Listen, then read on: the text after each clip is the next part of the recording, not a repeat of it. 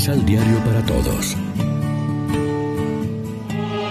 Proclamación del Santo Evangelio de nuestro Señor Jesucristo, según San Mateo.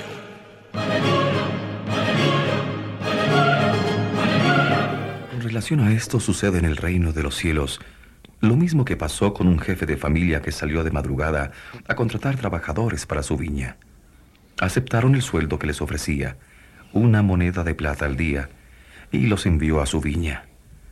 Salió después cerca de las nueve de la mañana y se encontró en la plaza con otros que estaban desocupados, y les dijo, Vayan ustedes también a mi viña, y les pagaré lo que corresponda. Y fueron a trabajar. El patrón salió otras dos veces, como al mediodía y como a las tres de la tarde, en busca de más trabajadores. Finalmente salió a eso de las cinco de la tarde y vio a otros que estaban sin hacer nada y les dijo, ¿Por qué pasan todo el día ociosos? Contestaron ellos, porque nadie nos ha contratado. Dijo el patrón, vayan también ustedes a mi viña. Al anochecer dijo el dueño de la viña a su mayordomo, llama a los trabajadores y págale su jornal, empezando por los últimos y terminando por los primeros. Se presentaron los que habían salido a trabajar a las cinco de la tarde y a cada uno se le dio un denario, una moneda de plata. Cuando finalmente llegaron los primeros, se imaginaron que iban a recibir más, pero recibieron un denario. Por eso cuando se lo dijeron, empezaron a protestar contra el patrón.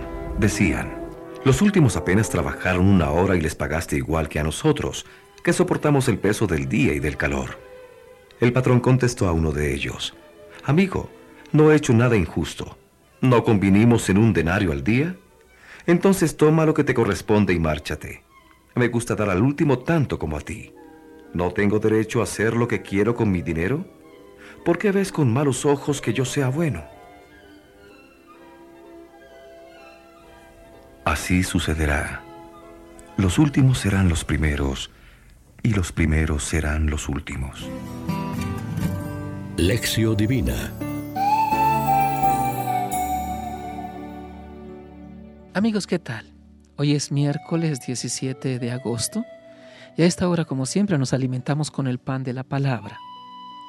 Hoy se proclama como evangelio la comúnmente llamada parábola de los obreros en la viña y que sería mejor titular del amo generoso. Un propietario contrata sucesivamente a varios jornaleros para trabajar en su viña. Al amanecer, a media mañana, al mediodía, a media tarde y al caer el sol. Al acabar la jornada paga a todos el mismo salario. Eso suscita la protesta de los primeros contratados que estiman injusto el proceder del amo.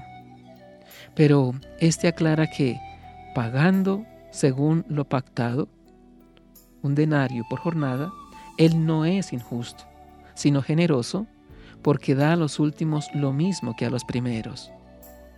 Esta es la enseñanza de la parábola, generosidad del dueño de la viña. El término de comparación del reino de Dios no es el amo, ni los jornaleros, ni siquiera la viña, sino el denario que perciben todos por igual y que era el salario habitual de un día laboral.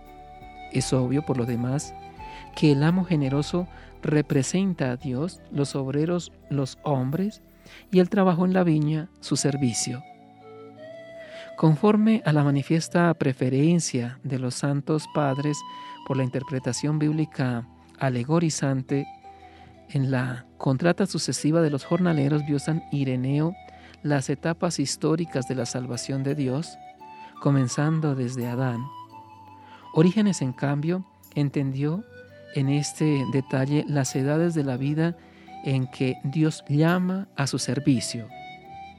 Pero de hecho, las eh, distancias horarias están en función de la intención global de la parábola, proclamar la bondad gratuita de Dios que supera la justicia sin lesionarla. Si les hubiera pagado menos a los últimos, es lo que habríamos hecho nosotros, el amo habría sido justo dándoles de más, es generoso, sin pecar de injusto con los primeros. En su redacción actual, la parábola es una catequesis a la comunidad cristiana del evangelista Mateo, compuesta en su mayoría de judíos convertidos al cristianismo. Ellos debían entender y aceptar que el nuevo pueblo de Dios está compuesto no solo de israelitas como el antiguo, los primeros llamados a la viña, sino también de paganos llamados a segunda hora. Esto es fruto de la apertura misionera. Reflexionemos. Nuestra espiritualidad está basada en la doctrina del mérito o en la gratuidad del corazón misericordioso del Señor, quien nos da todo su amor. Oremos juntos. Señor Jesús, permítenos ser instrumentos tuyos para actuar según tu voluntad y no cuestionar tus designios, aceptando con amor y humildad lo que tú quieres en nuestra vida. Amén. María, Reina de los Apóstoles, ruega por nosotros.